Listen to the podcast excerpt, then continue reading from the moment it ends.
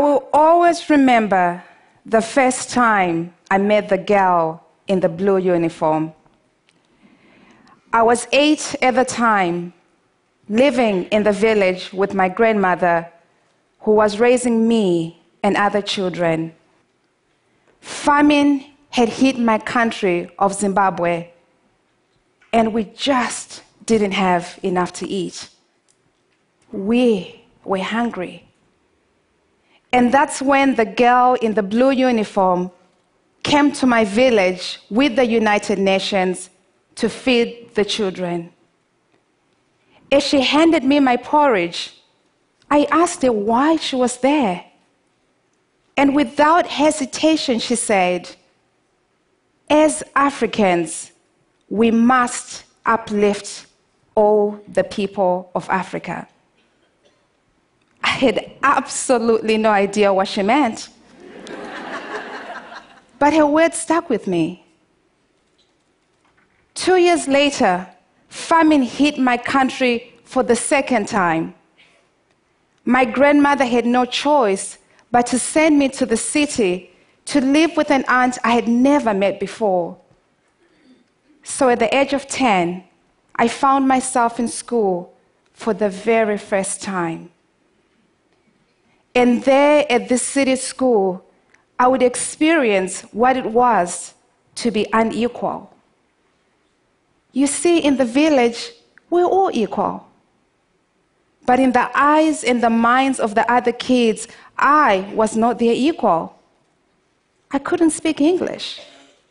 And I was way behind in terms of reading and writing. But this feeling of inequality would get even more complex.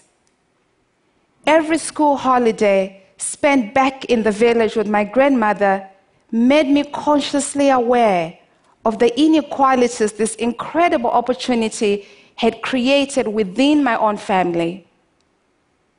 Suddenly, I had much more than the rest of my village. And in their eyes, I was no longer their equal. I felt guilty.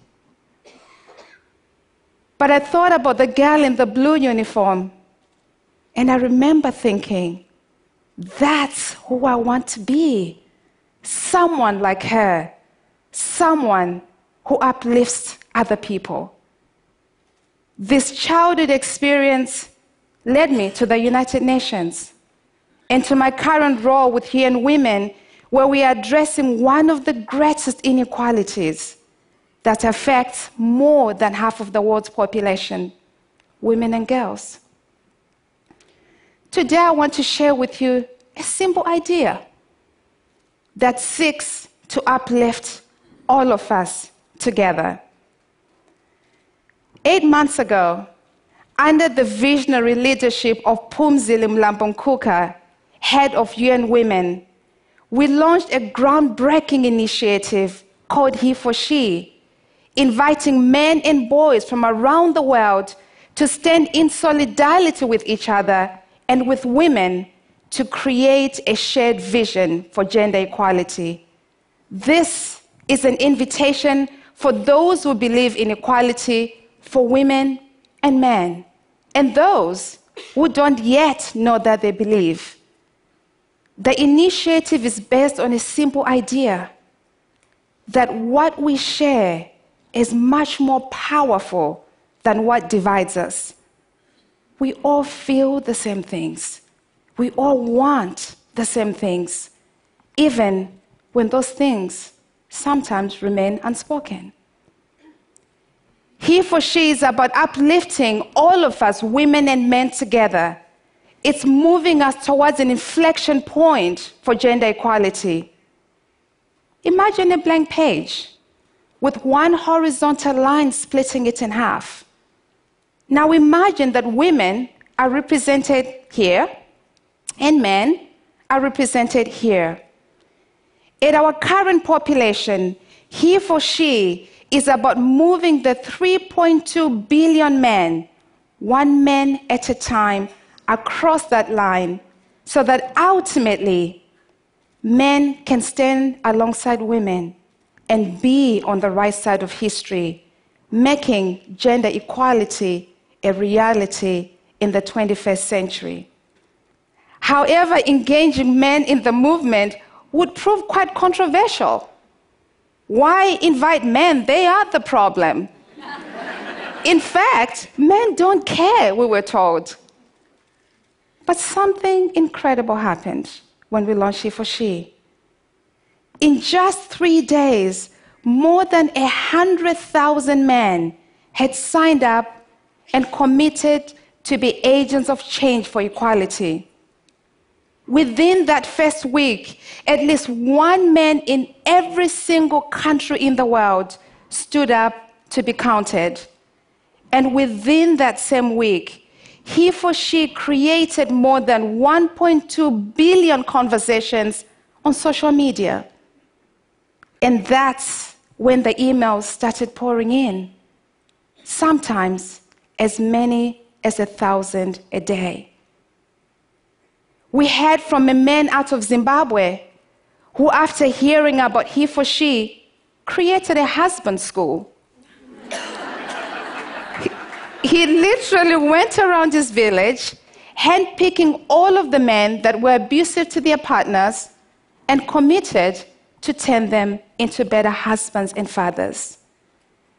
In Pune, India, a youth advocate organized an innovative bicycle rally mobilizing 700 cyclists to share the he for she messages within their own community. In another impact story, a man sent a very personal note of something that had happened in his own community. He wrote, Dear Madam, I have lived all of my life next door to a man who continuously beats up his wife. Two weeks ago, I was listening to my radio, and your voice came on, and you spoke about something called the he for she, and the need for men to play their role. Within a few hours, I heard the woman cry again next door. But for the first time, I didn't just sit there. I felt compelled to do something. So I went over and I confronted the husband. Madam, it has been two weeks and the woman has not cried since. Thank you for giving me a voice.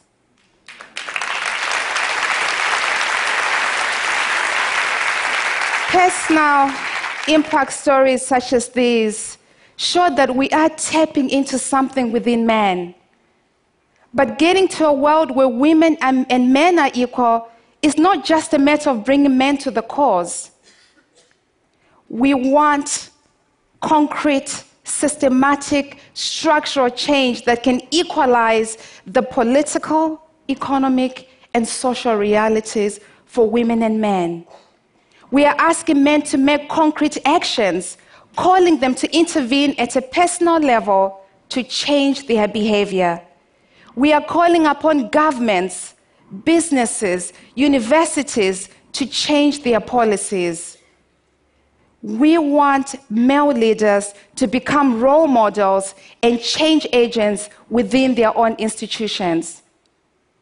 Already, a number of prominent men and leaders have stepped up and made some concrete he for she commitment. In a number of few early success stories, a French leading hospitality company, Accor, has committed to eliminate the pay gap for all of its 180,000 employees by 2020. The government of Sweden under its current feminist government, has committed to close both the employment and the equal pay gap for all of its citizens within the current electoral term. In Japan, the University of Nagoya is building, as part of their he for she commitments, what will become one of Japan's leading gender research centers. Now, eight months later, a movement is building. We are seeing men sign up from every single walk of life. and from every single corner in the world. From United Nations own Secretary General Ban Ki moon to the Secretary Generals of NATO and the EU Council. From the Prime Minister of Bhutan, from the President of Sierra Leone. In Europe alone, all the male EU commissioners and the members of parliament of the Swedish and Iceland government have signed up to be he for she. In fact, one in 20 men in Iceland has joined the movement. The rallying call of our passionate goodwill ambassador Emma Watson has garnered more than 5 billion media impressions, mobilizing hundreds and thousands of students around the world to create more than 100 He for She student associations. Now, this is the beginning of the vision that He for She has for the world that we want to see.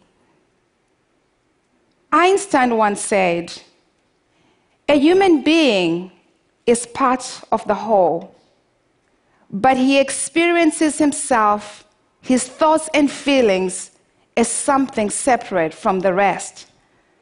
This delusion is a kind of prison for us. Our task must be to free ourselves from this prison by widening our circle of compassion. If women and men are part of a greater whole, as Einstein suggests, it is my hope that he for she can help free us to realize that it is not our gender that defines us, but ultimately our shared humanity. He for she is stepping into women and men's dreams the dreams that we have for ourselves and the dreams that we have for our families, our children, friends, communities. So that's what it is about. He for she is about uplifting all of us together. Thank you.